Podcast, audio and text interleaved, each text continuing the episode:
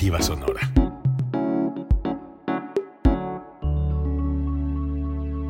Código Libre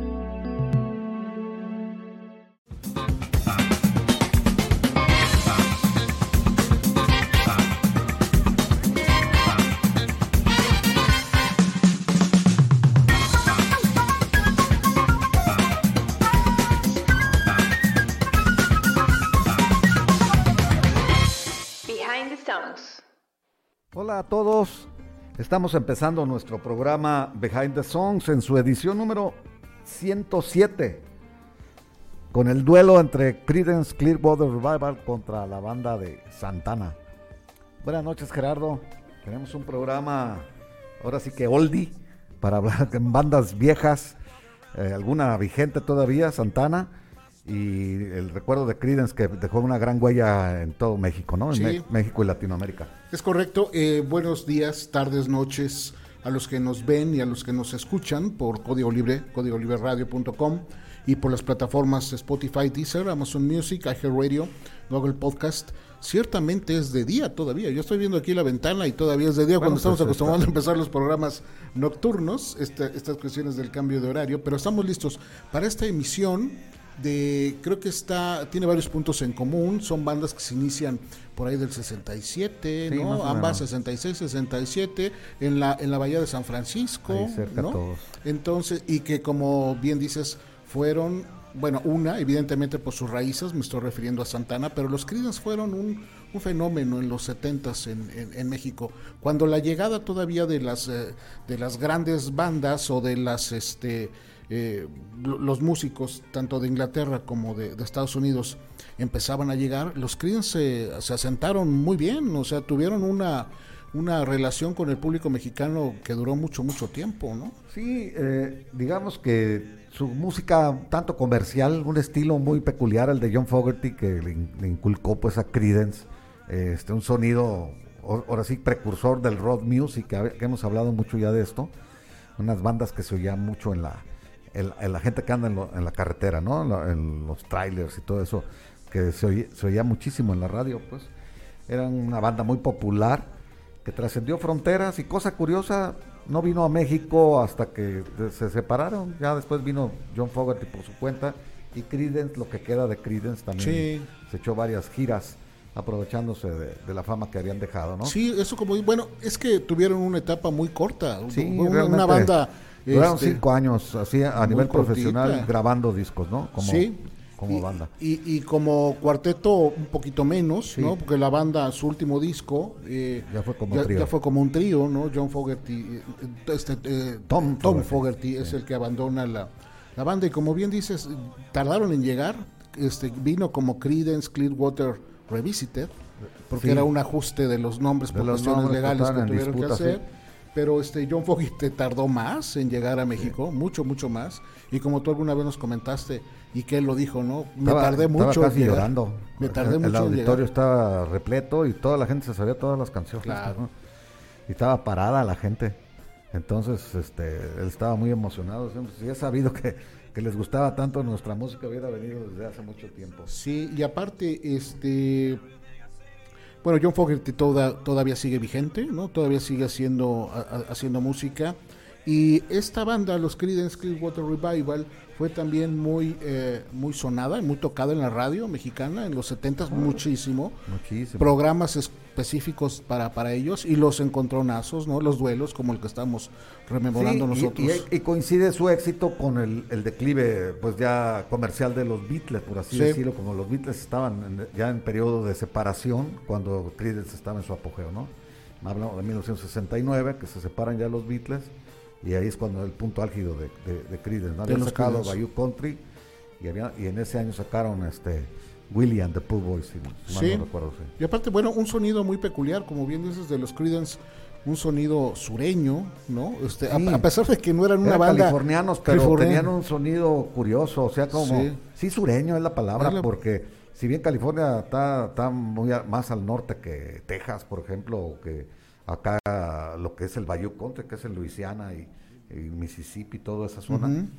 California queda más al norte.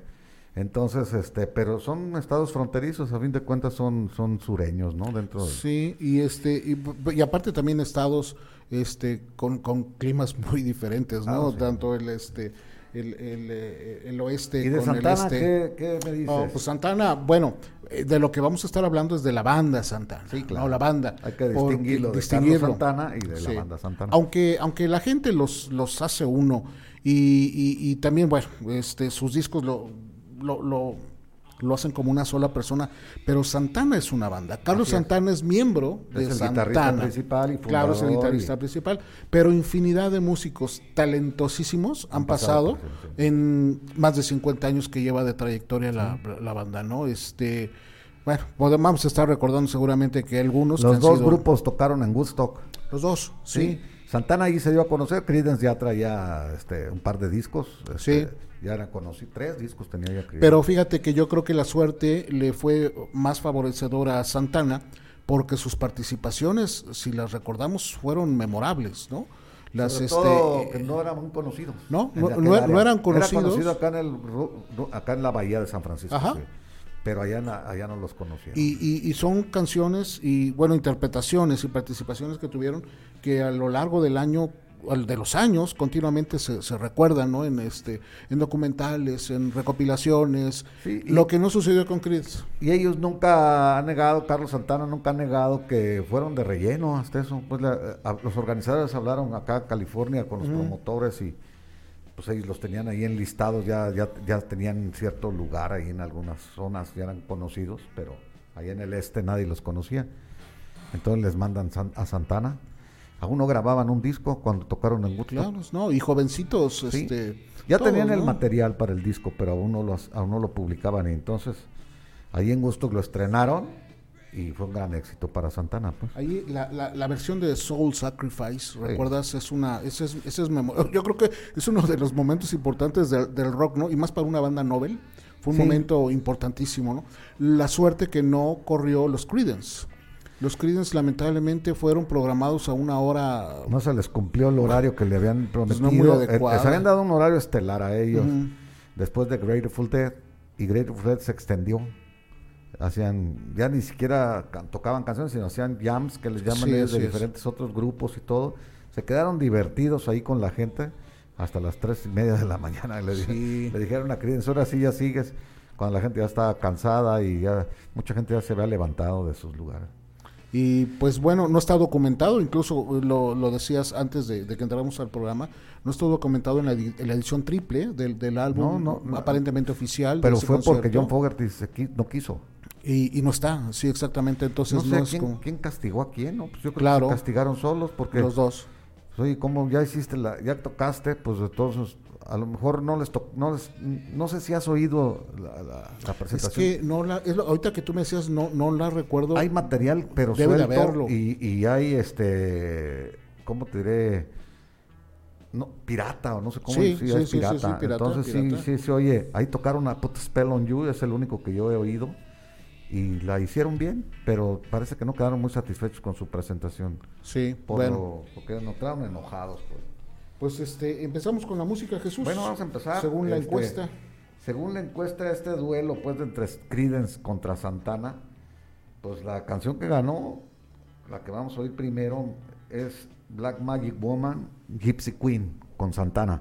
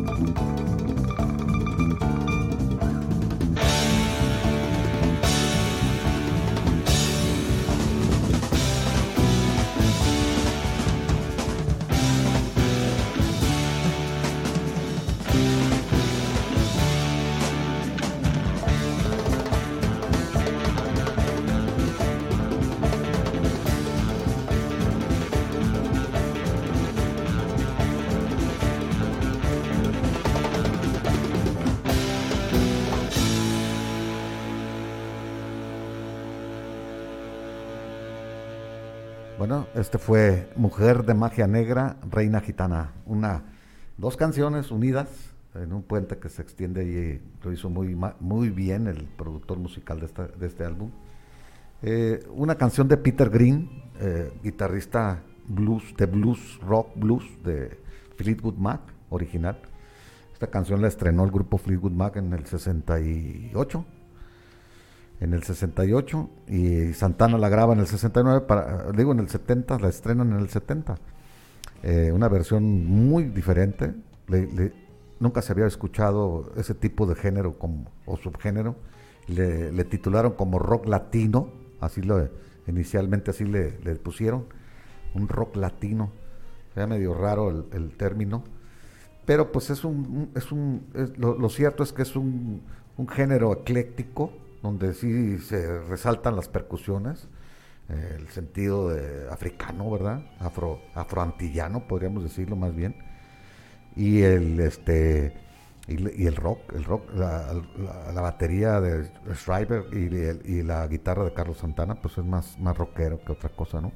Y en la segunda parte, Gypsy Queen, esta canción es de eh, Gabor Sabo, o Gabor Sabó, un húngaro, que más bien tocaba jazz, era más jazzista, y, Santana lo admiraba, Santana lo, lo, iba a ver, lo conocía, si bien no eran grandes amigos, pero eran conocidos, y se le ocurrió este, meterla eh, como continuación de Mujer de Magia Negra, y le hicieron los arreglos necesarios. Y ahí es una, ese sí es un rock, no sé cómo, cómo lo, definieron, pero les dio un excelente resultado. Esta, esta mezcla de, de la canción Reina Gitana con, Mujer de Magia. Para que puedas entrar en una industria eh, tan, tan competida como es la, la, musical y, con, y para que puedas entrar al gusto del público, que también tiene muchas variedades de, de opciones y de géneros, hay que aportar algo diferente. Y Santana creo que tuvo la capacidad de encontrar en, un momento importante porque creo que eh, debió haber sido ahí, o sea, eh, cuando estamos haciendo una transición entre la psicodelia y el rock duro, el hard rock o el heavy metal, se pudo encontrar un, resquicio donde se, se, colocó muy bien, como dices, rock latino, que tiene más tintes afroantillanos, bien dicho, este por, por el uso de las, de las percusiones, que aparte Santana ha tenido unos percusionistas y, unos bateristas fabulosos durante toda su, toda su etapa pero este logró encontrar este una beta muy especial. La versión con Fleetwood Mac sí es bien diferente. Ah, vale la pena que la escuchen para que puedan hacer esa, esa proporción los que no lo han podido hacer. Pero, y Fleetwood Mac la colocó en el 67, creo. En el 37 llegó en, en, Londres eh, como mejor lugar mientras que Santana sí la colocó al 4 en Billboard este, este tema, ¿no? Y estamos hablando que fue eh, es el, el, Abraxas es el primer el segundo disco. Es el segundo, sí. Abraxas. Eh, del 70, cierto, tienes toda El 70, septiembre del 70. Sí, tienes toda la razón. Entonces, pues empezaba con el con el pie derecho a hacer hacer este hacer cosas, ¿no? Este Sí, la, la trilogía de los tres primeros álbumes de, de, eh, de, Santana, como el primero se llamaba Santana como homónimo, segundo Abraxas y el tercero era Everybody's Everything, ¿no? Algo así se llamaba. Todos somos todo. Todos somos todo. Y este, en menos de, en dos años sacaron los tres discos. La, en la misma formación. una, Se emigran a Journey, este, Neil Chong.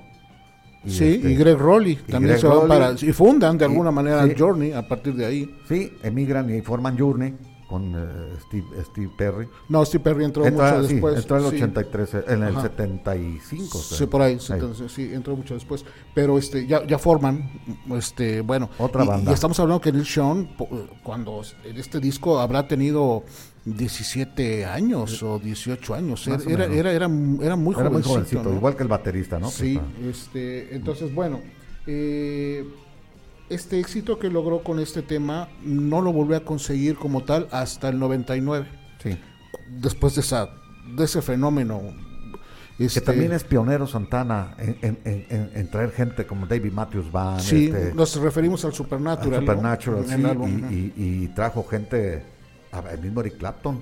Eric Clapton eh, tiene un eh, tema, es correcto. Este... Entonces, este, ¿cómo se les llama esos discos? No son recopilatorios, son como ¿Traes artistas famosos también? A pues sí, básicamente haces duetos, haces colaboraciones, discos colaborativos. también. Sí, también toca Maná, también toca este Dave Matthews, como bien comentó Rob, Thomas, eh, ¿no? Que convierte el éxito este smooth, eh, dentro de lo pues de lo mejor del siglo pasado, de, al último el, último año del siglo pasado. Casi más premiado de toda la historia. De hecho, está dentro de, al menos en, la, en, el, en el Grammy, que por cierto acaban de pasar hace un par de días, el, el, el Grammy se llevó ocho ocho Grammys. Este, y, de ocurrir, a pasar los Grammys. Sí, fueron el domingo. Qué bueno.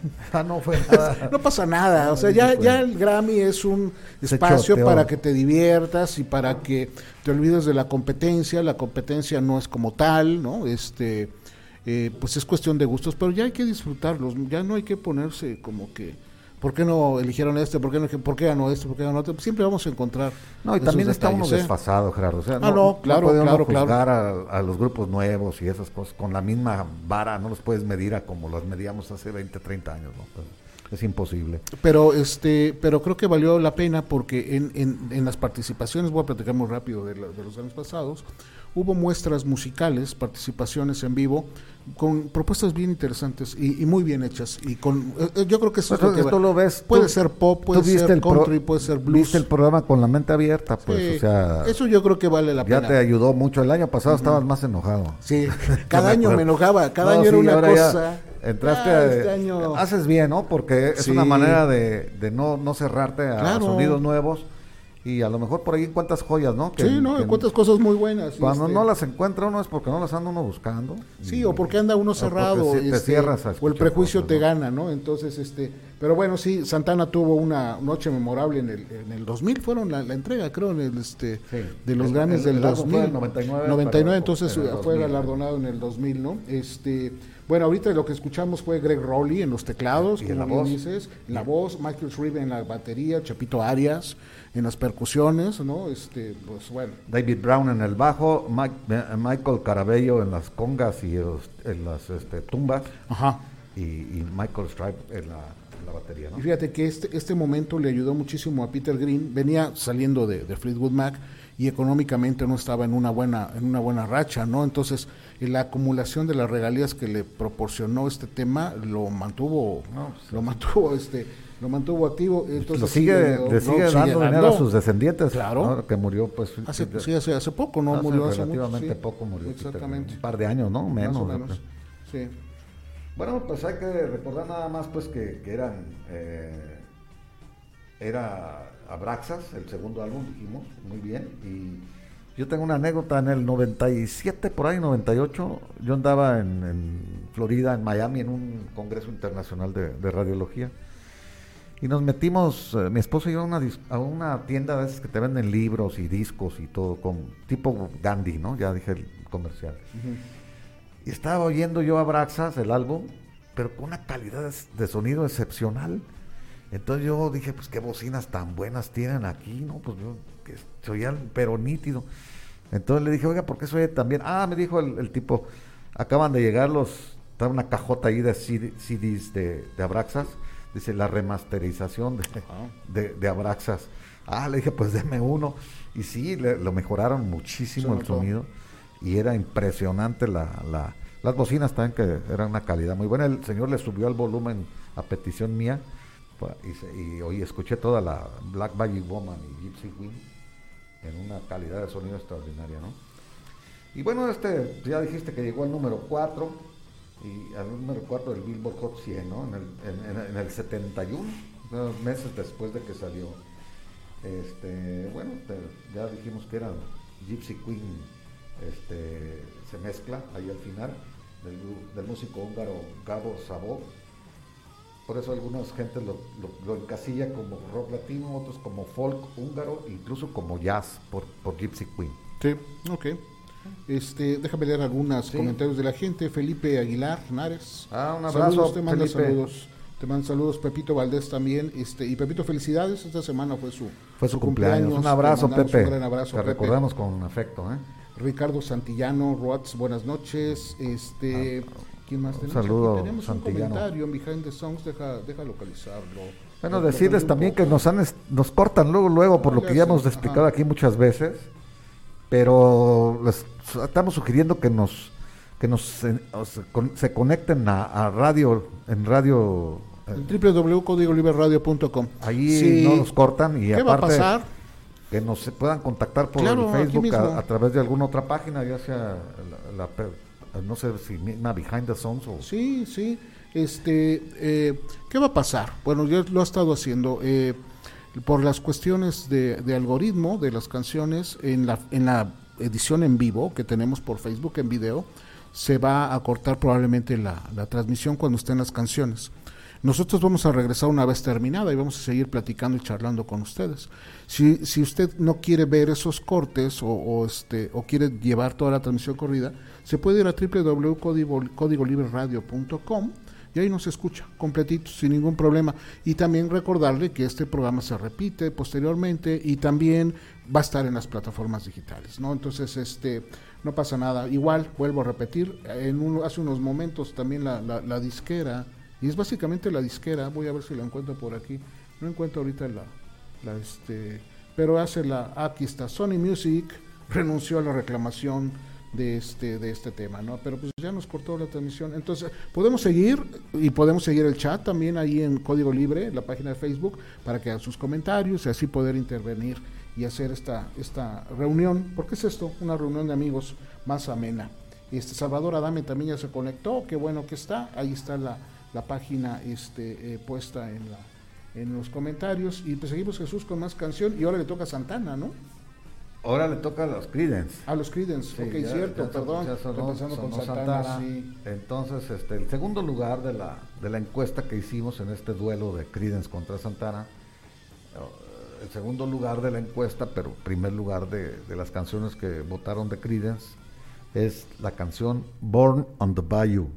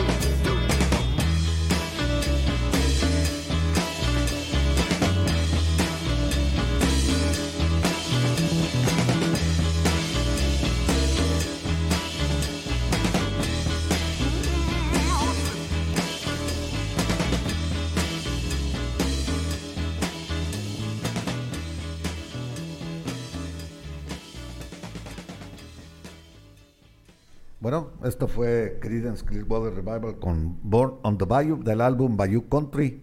Hay que recordar que la región del Bayou está en el, en el delta del Mississippi, acá donde drenan cerca de Nueva Orleans. Ahí está donde drena el Mississippi al, al- al Golfo de México. Toda esa área ahí eh, eh, alcanza a abarcar parte de Luisiana. Zona de pantanos y de manglares y otras cosas, hay unos, unos árboles curiosos que ahí se dan. Y ahí todavía se, habla se habla creole, un idioma entre el inglés y el francés, y un- una mezcla de modismos ahí locales de, no sé cómo se llamaban esos locales de ahí, seminoles o algo así. Sí, de Florida, pues sí, sí son los, este, lo- los seminoles. En Florida sí, pero Sí. no sé si alcanzaban a llegar hasta acá, hasta, hasta Luisiana o a, por lo menos Alabama y, y, y, y- y- y en la parte, eh, ahora sí, occidental de Florida, ¿no? Donde está Tallahassee y toda esa zona ahí, son puros nombres indígenas. Y pues ahí está Pensacola, también ya, ya Florida, y es esa playa de que da el Golfo de México también. Bueno, el, caso es que ahí se da el Bayou Country, le decían el país del Bayou. Y esa es una zona curiosa porque pues es comida regional. Todavía comen ahí platillos raros, hasta de lagarto incluso. Eh, venden alligators, pues, o cómo Ujú, llaman a los, sí. a los caimanes, ¿no? Ahí hay caimanes y comen cosas extrañas, pero también pollo y también es que es una mezcla ya curiosa de, de etnias y de, de costumbres, porque está mezclada la, pues la, hay una, ¿cómo se dice? Influencia francesa patente en, en la, en la Sí, arquitectura. origen este, a- a- af- este, africano, ¿no? Sí, este, mismo Nueva y- Orleans, pues si vas Claro, ahí, claro. sí eran pues eran centros de venta de esclavos también en su ahí momento, todo, sí. ¿no? Entonces mucho mucho moreno ahí se quedó a vivir y todo, ¿no? Y todo el sur, pues todo lo que es Alabama y, y zonas este algodoneras en aquellos tiempos el algodón pues era un, un cultivo muy muy usado y no cualquiera le entraba el sol que te da el sol en el algodón era mortal casi los morenos sí, sí, sí eran buenos para piscar algodón entonces las haciendas algodoneras prosperaron con la en la esclavitud Y esta, y esta canción de alguna manera entra dentro de un género que se le conoce también como el swamp rock, o este, eh, pues como el rock pantanoso, si lo queremos eh, llamar Sí. así, ¿no? Que es una recopilación de influencias entre blues, country, bluegrass, poquito rhythm and blues, ¿no? Este, que es precisamente la, y, y- cuestión al cultural de la zona. John Fogerty le pusieron swamp rock Sí, eso es un- una mezcla sí, de todo todo- eso ¿no? Y a- algunos otros representantes de este género o de este microgénero, si lo queremos llamar así, puede ser como The Band, Little Feat, también este, Ah, este sí. Leon Russell, Canet un Heat. poquito, sí, exactamente, entrarían dentro de este, de esto, de este género y ya después particular. este, grupos como CC Top entran Sí. perfectamente Leonard Skinner igual también que no es de esa, de esa Ese región de- sureña. el eh, hasta incluso, yéndonos un poco más, hasta Bachman Turner y Robert Wright también. Por la por la por la cuestión de- cultural no básicamente no del del bayú que bueno pues también era un término muy usado en, el- en los este Sí, en, los, en las eh, canciones de, en de- la del blues, en ¿no? de De- Roy del- Orbison, del. Blue Bayou, que cantaba Linda Ronstadt. Exacto. ese- la compuso Roy, Sí, hay Roy muchos. Orbison también. Lo más curioso del caso es que cuando este John Fogerty compone la canción, nunca había estado en un, Sí. en un bayou, nunca había estado en se un imaginó- pantano. se imaginó Se un lo imaginó, ¿no? Este, volvemos, las, aparte que las distancias son enormes entre California y esta zona de acá, pues de polo, de lado a lado del continente, del país americano. Eh, él nunca había estado en esas, en esas regiones, entonces, pues esto de alguna manera lo trajo por influencia de lo que había visto, de lo que había escuchado y de lo que había leído, ¿no? Así es como recopila y hace y, y hace nacer Sí, esta, y- esta incluso tienen han, han- han cobrado fama pues de eh, esas zonas pantanosas y que niebla en la mañana y todas esas cosas. A- a- ahí proliferaron las películas de terror, ¿no? De- que encontraban cuerpos flotando y esas cosas eh, en los años este, 80, ¿no? Que había Sí. muchos, muchos Sí, todas las historias se muchas- desarrollaban muchas ahí. en- películas de esas, ¿no? Este, esta con esta canción abrieron la participación en Woodstock. Sí, Con esta fue la que la que iniciaron ahí a las 3 de la mañana este, pues, pues en mal, en, en mal momento para presentarse, ¿no? Este eh, tema que viene en el Bayou Country, el, segundo álbum de los Creedence del 69, un disco muy chiquito porque nada más tenía siete canciones. Sí, porque estaban largas, la, versión larga de Bayou, que es la que oímos ahorita, es la versión larga, y estaba también la de Graveyard Train, que se llamaban que le pusieron cementerio de trenes, ¿no? Ah, cementerio de trenes. Esa duraba como 10, 15 este, minutos. Proud Mary, Proud Mary, digamos, fue el, eh, de hecho fue el lado A del sencillo, ¿no? Ese es otro de los sencillos fregones de todos los tiempos, ¿no? Porque te acuerdas que un día vamos a hacer un programa de eso, Gerardo, los grandes sencillos. Como por ejemplo ah, estaba Get Back y Don't Let Me Down de los Beatles en un sencillo. O sea, de, sencillo nos referimos al álbum completo, al disco de 45 completito, que, la, que no había por cuál ponerle, ¿no? Porque cualquiera de los era la, Y de hecho en algunos les pusieron doble A para que los, los, los lo pusieran por la, como por donde quisieran. Y, y, este era un gran disco, yo lo, yo lo compré, el sencillo. Por un lado estaba Nacido en Bayou y por el otro lado Pro Mary, Pro Mary pues igual número uno. Y e, ese fue el lado A, ¿no? Pero como dices, cualquiera de los dos tenía la, la, calidad de poder haber sido y pues bueno, le, le fue bien, los Creedence estaban ya los Kids llevaban una carrera a pesar de que este es su segundo disco de casi ocho años anteriormente, ¿no? Antes tenían tenían este otros nombres, era The Blue Velvets y después se cambiaron para The Wally Wooks. Eh, con los mismos integrantes. Pero locales, por decir eran regionales, ¿no? Ah, no, no habían trascendido más allá de California. Muy, muy pequeñitos, por decirlo. Y si somos estrictos del norte de California. Pues, en una zona. No de Los Ángeles ni de No, no, no, es que es del norte de California. Ya con el primer disco y Susie Q como que ya tuvieron una presencia, ¿no? y, este, y, bueno, aquí ya tenemos estos dos grandes temas y ya los... Susie Q es de los finales de los 50 y, y también le había, le había hecho éxito Johnny Rivers. Entonces él le, hizo una, una versión este, acústica, creo, si mal no recuerdo, muy buena. Y esa la revitalizó y, y, cuando la Criden la graba con un sonido ya más, más específico, pues de, más distintivo de ellos pues pegó con todo. Sí, pegó muchísimo. Y quizás este fue el inicio de la caída de los mismos Creedence. ¿A qué me refiero? Este, cuando les llega e, el, éxito o al menos la, visualización de, del, público y, que empezaron a tener éxitos radiales, la banda se empieza como a desorganizar porque todos querían componer, todos querían cantar, todos querían ser la figura, todos querían ser de los cuatro, ¿no? Todos querían ser los, los más populares, los más entrevistados, y eso poco a poco empezó a resquebrar la, la, relación. John Fogerty tomó el papel de líder, a fin de cuentas, de la figura, al ser la voz, al ser el compositor, fue como el que este, empezó a figurar más, lo que no le gustó mucho a los otros miembros, y pues la relación se fue, se fue rompiendo poco a poquito, ¿no? Pero yo creo que fue aquí, o a partir de aquí, cuando empezaron a tener esos, esos pequeños, esos pequeños detalles. A pesar de que el disco fue bien recibido en las ventas, la crítica no los trató tan bien. La revista Rolling Stone ya desde ese tiempo era, este, estaba bien posicionada y sus, sus comentarios eran, eran, este, tenían peso. Criticó el disco diciendo, los buenos temas son muy buenos, refiriéndome a estos dos pero los otros temas que no son buenos son muy malos. O sea, eh, eh, lo que decía es que como no era un disco coherente, o eran muy buenos dos, tres temas y los demás no. Y pues eso... muchas bandas cayeron en, e, o las disqueras cayeron en ese error, pues de, creo yo que finalmente fue el, el, ahora sí lo que las orilló a, a que fueran desplazadas rápidamente con las, con las descargas, ¿no? Porque ahora tú puedes comprar lo que tú quieras y antes te pero obligado. Había discos donde nomás una o dos canciones servían y tenías que comprar todo el y los Demás, e, y los demás eran, así se les conocía, los temas de relleno para poder completar el, espacio del vinil, porque si no ibas a sacar un sencillo o un EP. Y sí, realmente había discos de dos o tres canciones, ¿no? Y pues aquí la, la crítica los estuvo este, atacando de ese modo, ¿no? Pasamos con otra canción, Jesús, la 3.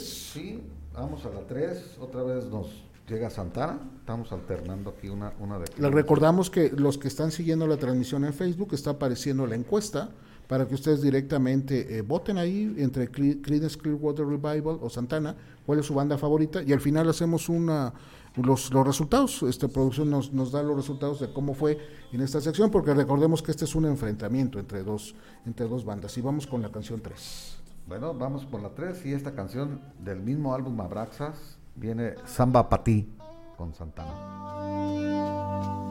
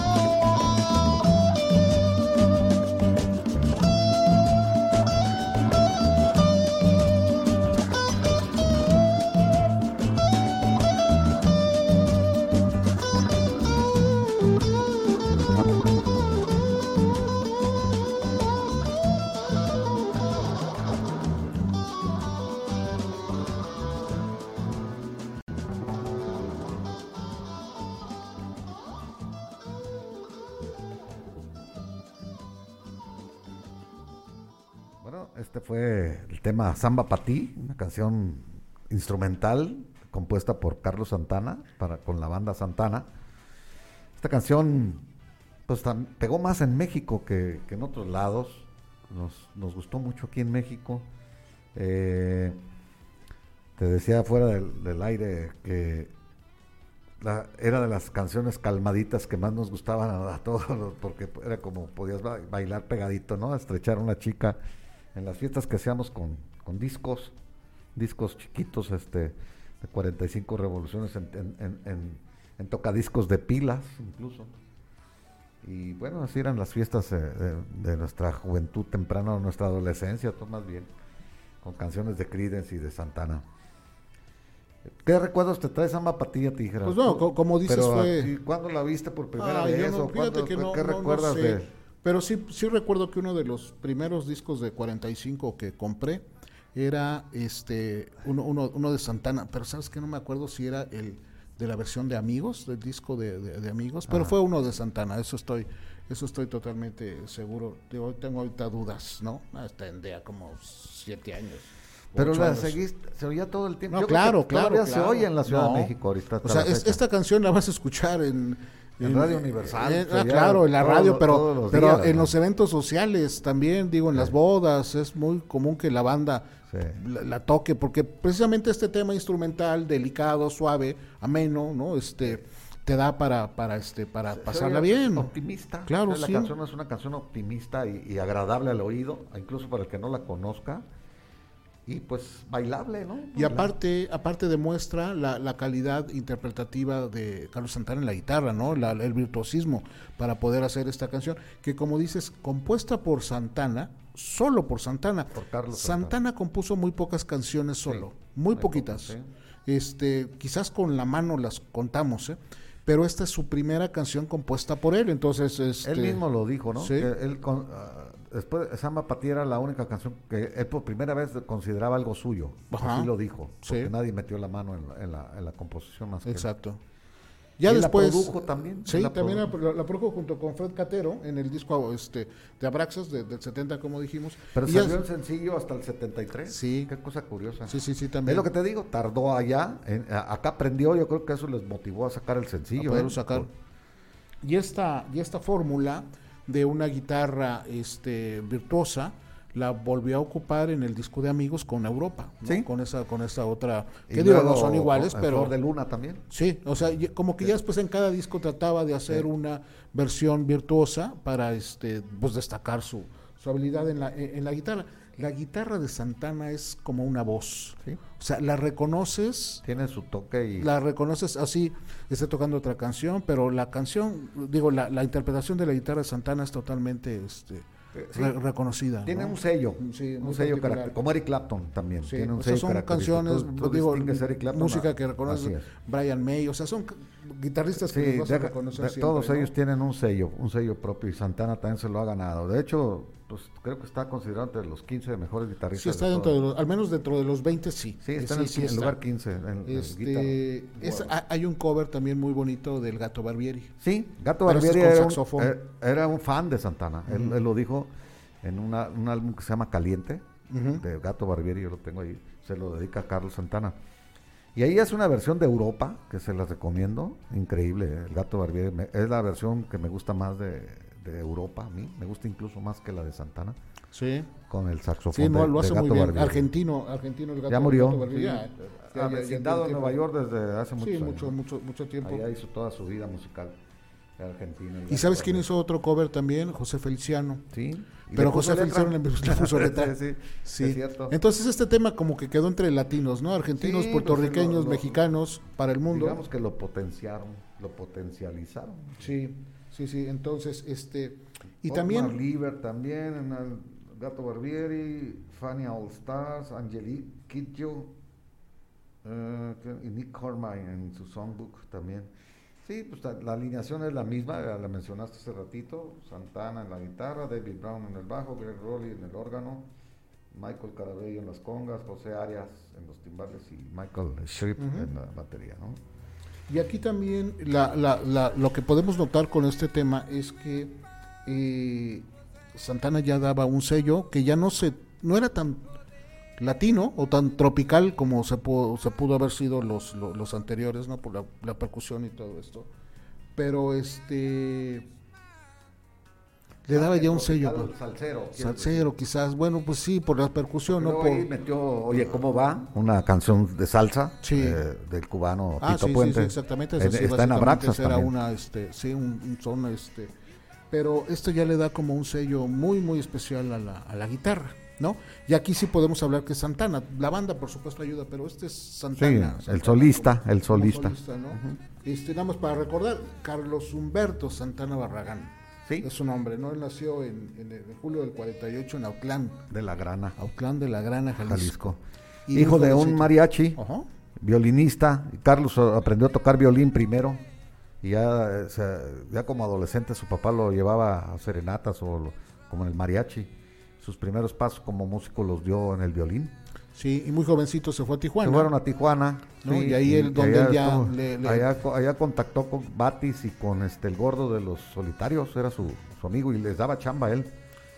Él lo platicó en una entrevista con A&E. Hizo- y ahí hizo sus Y primeras. ya se metieron este, a California, interpretaciones allá locales, sus ajá. padres y todo, y, y allá se nacionalizó americano. Sí, él ya es, digo, a- hasta cuando hace entrevistas recientes, ya hasta que le, le cuesta trabajo el español, ¿no? Como que Ah, ya sí, digo, no, es- no, es- no es lo hace tan fluido. Lo, lo entiende bien, pero sí es ya, pues lógicamente, pues tantos sí, ya después allá, de sí. casi ses- 60 años quizás. Ya piensa en inglés, pues él, Sí, entonces es ya correcto. tiene que hacer la Entonces ya tiene traducción. la traducción y ahí se Sí. le dificulta un poco. Eso, eso es, es el, retardo que, que Muy tú bien. denotas. Este, eh, tenemos gente que nos ve. Mariana nos Mira, está viendo. Mariana. Matemoa. Saludos. Qué bueno un, abra- un abrazo, Mariana. Qué bueno que, Este, que nos volviste a ¿Y, contactar. y qué más? Bueno, pues seguimos con música, ¿no, Jesús? Vamos en la cuarta canción. Esta otra vez es que- del álbum Pendulum de 1971. Have You Ever Seen the Rain?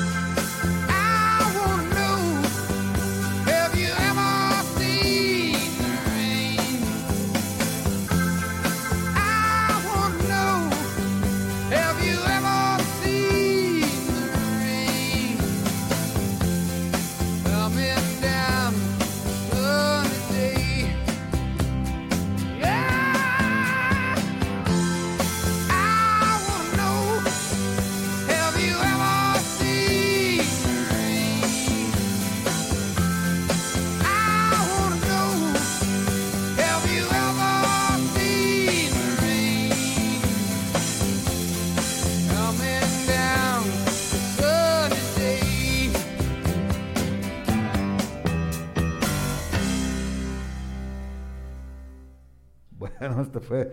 ¿Han visto alguna vez la lluvia?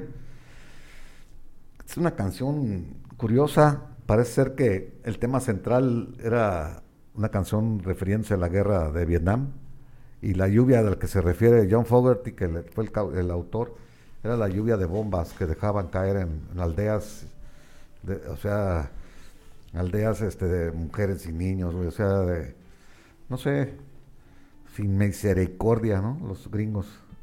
Salía, los propios americanos se indignaban con todas las noticias que llegaban, ¿no? De las matanzas que hacían, en- quemaban aldeas enteras y, y bo- y bo- y bombardeaban poblados de inocentes, pues. Y estamos hablando de los del, lo- del Finales 70, de- ¿no? finales Del de los 70, 60. este del, del péndulo es este Es el este- 71, sí, péndulo, de principios, de enero del este- 71. Y, y bueno, este tema que también, bueno, eso puede ser una referencia o una interpretación de la, de la melodía. Otra, otra que también es muy curiosa, eh, de hecho lo dice en la, en, la, en, la, en la letra, Have you ever seen the rain coming down in a sunny day? From- o sea, si has visto caer la lluvia en un, en un este día, un día soleado. ¿no? Pues eso pues es, es como es una complicado. alus- alusión a las bombas que caían. Pero, pero, sin embargo, también es una cuestión climatológica del sur, del sureste de los Estados Unidos, de esta misma zona de Luisiana. Por cuestiones atmosféricas, ahí sí se da la posibilidad de que llueva, y que es muy común que llueva con sol, como se le conoce, ¿no? O sea, llueve, pero este, el sol está Ah. o, o cercano. sea, chubascos que pasan rápido y Ajá, entra el sol. de- Y- de- o que sí, está en es una parte común. sol- soleada y en otra parte está En lloviendo, pero... realidad eh, eh, es en todas las áreas cercanas a la playa lo que sucede, porque el viento se lleva las nubes. Sí, muy por cuestiones este, atmosféricas, ¿no? Sí. Entonces, pues eso también es una, una, una cuestión que puede haberse interpretado de esta canción compuesta y producida por John Fogerty. Vuelvo, vuelvo, John Fogerty empezó como a tomar la batuta del, del, del cuarteto y este y por cierto este álbum, El Pendulum, es el último disco donde Tom Fogerty aparece, Donde ¿no? tocan los cuatro todavía. Donde tocan los cuatro, sí, ya después se convierte en, en, en El- trío en el para la Mardi diez. Gras, en el, Exacto, año el siguiente hicieron Mardi Gras ya como trío y ya, ya no pasaron de ahí. Mardi Gras ya no vendió igual, tuvo uno que otro éxito ahí nada más, pero este y John Fogerty se avienta, digo Tom Fogerty se avienta solo, un, un álbum que no fue muy No, exitoso. no le fue bien. De hecho, creo que sacó como cuatro Sí. discos, pero no, su carrera no, no Y- levantó. Y, y- y murió joven, Tom Sí. Fogerty, parece que murió de sida Mu- por no una sé. transfusión sanguínea, ¿no? Le hicieron una, tuvo una eh, eh, intervención quirúrgica, creo que fue en la, en la columna, me parece, Sí. y dentro de eso, pues necesitó Re- algunas transfusiones. sangre. Y una de aquel- ellas no estaba verificada. No existía, este, Pues todavía no, fue en el 80. por eso te digo, no existía el SIDA como tal. Ajá. Parece que él se contagia ahí, aunque no muere, pues ahí lógicamente, pues Y- hasta que no te... Sí, Se hizo seropositivo después y le achacaron a esa transfusión, ¿no? él murió en el, en el 90. Sí, En el, en el 90, o sea, 10 años ya después de esta, de, de esta cuestión. Pero vuelvo, este, su carrera no, no, no, no repuntó. Lo que, a diferencia de John Fogerty, él sí como, como Tom solista puede ser lo mejor. estuvo al 100% metido, porque de hecho lo llamaba, cuando eran un trío de los Velvet, no sé qué, al principio, y luego los Gully Ones, a, John- a Tom Fogerty lo invitaban de, de relleno porque era bueno para tocar la guitarra y para liderar un poco el grupo, pero poco a poco John Fogerty se fue haciendo cargo de todo eso. Sí, sí, sí. Y sí. entonces él lo dijo ahí, de repente encontramos un sonido en la voz de mi hermano, dijo el mismo Tom. Y si yo cantaba, pero él tenía un, un sonido especial en su voz. Es que la voz fue, Y fundamental para la Y banda. es distintivo Sí, para el tipo de música que ellos cantaban. Entonces dije, pues él se apoderó del liderazgo. Sí. Y entonces iban por él nada más para las grabaciones y para las giras. Entonces que él, él se dedicaba a otras cosas, pues no estaba en el 100% como los otros tres en, en la música. Y a la última pues los abandonó mejor. Sí, básicamente eso fue. Sí. Y, y su carrera solista la planeó Sí, mejor, y- él y- hacía lo que quería, tuvo... las noticias, en las revistas de aquel tiempo, que las vuelvo a repetir, a una se llamaba Dimensión, que era la que más comprábamos por los pósters, y venían explicando el pleito de los hermanos Fogerty, yo lo recuerdo ese artículo. Y ahí le dan otro, otro tinte, ¿no? Le dan el tinte de los celos y del liderazgo y que como hermano mayor el otro se sintió de que lo haya desplazado el hermano menor. Es cosas así que ahora le veo sin sentido, ¿no? En aquel tiempo pues uno creía todo lo que leía, pues. ¿eh? Entonces no sabe uno bien exactamente qué pasó. Lo que sí es cierto es que John Fogerty agarra su rumbo. Por cuestiones legales no se puede llevar el nombre de Credence, que, que, que, pues, todos sabemos que él era Credence, el 90% de todo lo que tenía Credence. de hecho, solamente creo un- una canción de, que no es de él, tú fue éxito del- con el grupo Credence. O sea, todos sus éxitos de Credence eran de John Fogerty, las, las letras, de excepción de una, no recuerdo cuál. Entonces, este, pues ahí habla de la, de la, de la importancia del frontman que tú mencionas tanto, del líder, del que canta, del que toca, del que compone, hace todo y, Pues sí. y la presencia física también importaba, ¿no? El John Fogerty era el que daba la cara en las entrevistas, en todos lados, ¿no? Entonces se enojan, ahora sí, se, se lleva el nombre, pues el- no se lleva el nombre de Credence porque estaba proscrito. Luego lo recuperan Stu Cook y Doc Clifford porque eran mayoría, al ser dos sobre uno. Este, entonces era mayoría y podían usarlo, pero también metieron una controversia y le pusieron Credence Revisited. Revisited. Y luego le daban otro, creo que en otra gira tuvo otro. Y al finalmente creo que sí ya le dejaron Creedence Clearwater Revival. No, pero ya, estoy muy ya- seguro, ya pero no. Pues ya se tocaban en, cual- hasta en, en pequeños pueblitos, ya estaban Sí. aquí, en- ya puebleaban aquí en México, ¿no? Porque Estuvieron aquí en México hace como unos cuatro, no, como tres años quizás, en su último... a lo que voy es que ya ni en. Estados Unidos los contrataban. No. O sea, eh, acá, te- acá seguían añorando a los Creedence, pues, y todavía, pues aquí en México, ya ves que sí, sí eran ídolos, pues aquí, ¿no? Este tema, eh, eh, ¿have you ever seen the rain o has visto llover? Este, Alguna ¿Cómo vez se la llama? ¿Cómo las, ¿No te acuerdas cómo la decían en la Sí. radio mexicana? ¿Has visto alguna vez la lluvia? ¿Has visto alguna vez? Así, así se llamaba. Este, tuvo pues, varios covers también, ¿no? Este, Oh, sí, fue muy- Rod muy- muy Stewart, coverado. este, Willie Nelson, eh. R.E.M., R.E.M. también. Spin. Doctors, Ok. The Ventures, Rise Against The Machine, sí, oh. Laureano Brizuela, Dios santo. Dire Straits, Willie Nelson, Midlove, hasta Ana Gabriel también. Juan Gabriel. Juan Gabriel Sí. también, mira. Sí. Esa, poquito antes de morir hizo una... Ha, ha de haber sido yo creo que el último tema que, que, este, que lanzó, no estoy muy seguro, pero ¿Fue- ¿No hubo uno de duetos? O, o Eh, ese fue, Ese fue. ese- no, en ese ese fue un homenaje disco, a Creedence, pues. pero- este, no, o sea, fue un tema donde hizo una recopilación Sí. de, de otros éxitos, pero pues yo recuerdo que este fue el último lanzamiento, no, no sé si haya habido otro, sí, sí. De, de hecho, cuando murió Juan Gabriel, uno de los, este, eh, John Fogerty en su página oficial hizo un reconocimiento particular por la muerte de Juan Gabriel y su pesar, Y ha de ¿no? haber, pues, porque había dicho que fue un artista este, importante. repercutido en los ingresos. pues, Yo creo que eso fue lo que le dolió, porque sí se pudo haber ido, este, este, Eh, también la, la versionó Bonnie, Bonnie Tyler también. Héroes del Silencio. Joan Jett. Y los Ramones. Sí, se prestaba mucho para tocarse en vivo. Quizás no todos ellos la grabaron.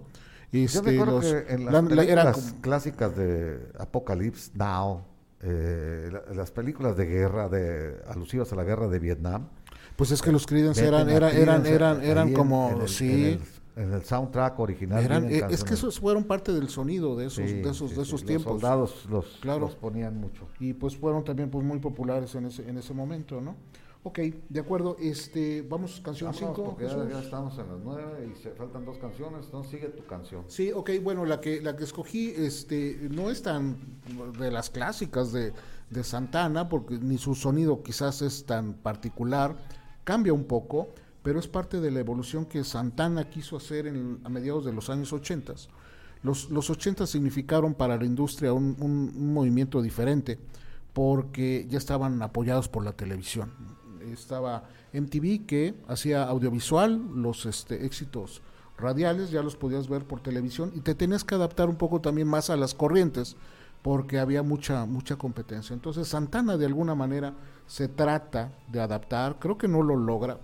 Su sonido es su sonido y, y, y aquí se quiso abandonar un poquito a su naturaleza y le dio para una tercia de discos medianamente populares. Realmente no fue una etapa muy este, productiva en cuanto a ventas y en cuanto a éxitos tuvo pocos, como este. En México sonó, sonó, sonó muy bien. El disco es del de Beyond Appearances del 85 y yo escogí para esta noche, tarde o día, Say It Again, Santana.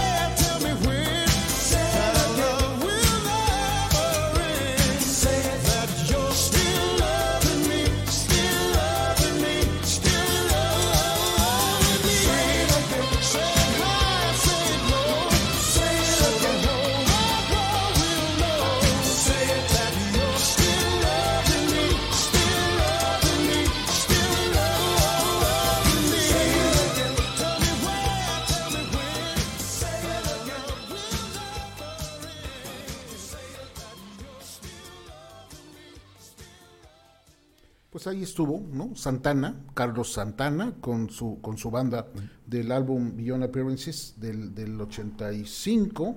Fue, ¿Sabes por qué fue popular en México y sonó? Se, se alternó mucho con esta etapa del Mundial. Sí. Eh, pues fue en, el, fue en el 86 y este era de los éxitos y pues había fiesta de- en esos meses. Sí, había discos lados. que también la metían en recopilatorios Ajá, incluso. y- Entonces este tema de Santana sonó mucho en la radio precisamente por ese momento que este que, que se vio en la en, en la ciudad. Entonces en, en- México funcionó bien, pero no en, en otros lados no les fue tan no les fue tan bien. Este ya es el álbum número 14 de Santana. Santana, bueno, los Creedence duraron cinco años, ¿no? Sí, O sea, aquí Sa- ya- está vigente. Todavía. sí. Está, está vigente. El- Ya están los hijos de los. Ya, un hijo de él está.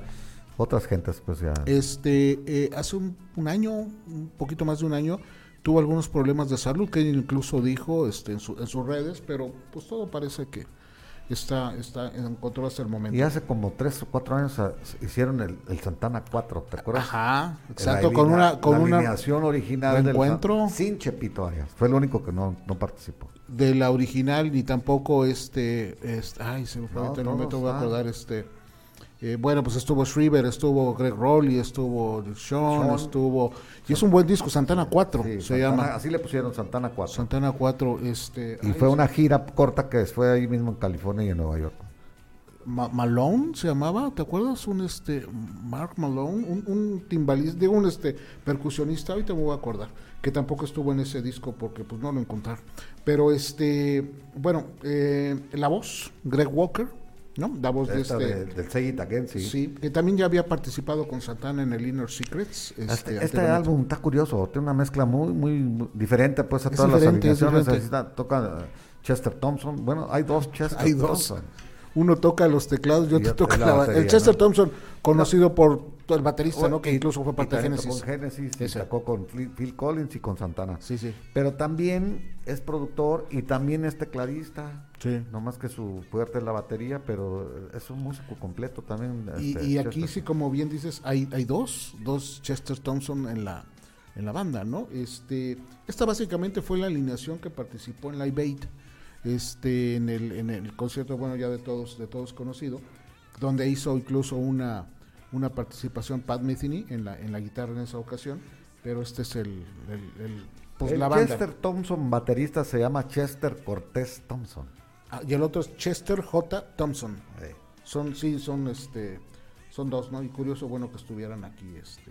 Fíjate, ahorita que habíamos hablado de, de- de los miembros que han pasado por Santana, Santana ha tenido 67 miembros durante, ¿qué? 50 años. Sí. Poco más de 50 años. Poco más de 50 años, Este, 52 años. pues. 67. Y bueno, ahí podemos recordar precisamente a Chester Thompson, ¿no? O sea, músicos que por luz propia han brillado aparte de Santana. Chester Thompson, Lee Sean, este Peter Green, este Greg Rowley, eh, Alfonso Johnson en el bajo, David Sanchus también. Body Miles estuvo en algunas Sí, participaciones bueno, con él. si, ¿no? si bien tocaron juntos, sí, Sí. hicieron un álbum juntos, sí, yo, yo Este, lo tenía ese álbum. Pete Escobedo, este, pues son músicos que han participado en este, en este combo y bueno, a fin de cuentas todos han sido muy, muy, muy talentosos, no ha tenido un tino de seleccionar muy bien porque las grabaciones, ahorita que tú platicabas, las grabaciones están muy bien hechas, la mezcla, la producción, sus sonidos están muy bien identificados en todos sus discos, no son detalles que cuida, que cuida mucho. Marcus Malone se llamaba. Marcus Malone, sí. Marcus Malone. Marcus Malone, por cierto, rápido, una anécdota curiosa. Marcus Malone se desapareció. Él estuvo en la primera alineación de Santana a finales de los 60 en las percusiones y se desapareció. Y posteriormente, en el 2013, lo localizó un- una, una persona, un periodista, lo localizó eh, viviendo como indigente, ¿no? Vivía en condiciones de, de Sí. calle, en este, en un remolque y muy, muy, muy, este, difíciles su- su- sus condiciones. Contactaron a Santana precisamente para avisarle, mira que está Marcus Malone y, coordinaron un encuentro y fue a visitarlo. Santana está grabado, lo pueden encontrar en YouTube el encuentro que tienen estos dos y pues con mucho aprecio y con mucho este recuerdo eh, se, se abrazan ambos, ¿no? Y pues bueno, uno estaba en unas condiciones difíciles, el otro no, o sea, Santana pues, lo que menos tiene son problemas este, e- e- económicos. No sé en qué hayan quedado, no sé si hayan posteriormente o, o Santana lo apoyó, lo ayudó, no lo sé, no sé qué Creo concluyó. que, lo, creo que lo invitó a incorporarse un poco a la banda y a hacer algunos ensayos y eso, y ya no dio el ancho del otro. No, Ya- pues ya es que había ya- perdido toda su Sus- destreza sí. y no había entrenado muchos años. y Mu- le agradeció el gesto nada más y, y- y, pues creo que le ayudaron económicamente, ¿no? Eso. Sí, yo creo que es lo que pudo haber pasado. Y este, bueno, este, este álbum eh, llegó al 50 en Billboard, o sea, pues, un, un lugar muy, Muy bueno, pues, pero eso- discreto, digo, a diferencia de lo que acostumbraba, ¿no? Este, Santana metió eh, vein- 14 de sus 25 discos, 14 los metió al top 10, 14 de sus discos En el Billboard 200. en el Billboard 200. Entonces, eh, bueno, pues este no, no, no alcanzó y el tema llegó al 46, mediano. Digamos, fue un álbum mediano que no es nada malo, ¿eh? No, comparado. No, no, no, no, ¿eh? Que, que eso también no es nada malo. Sí, se sale un poquito del sonido tradicional Santana, pero no es nada malo, ¿no?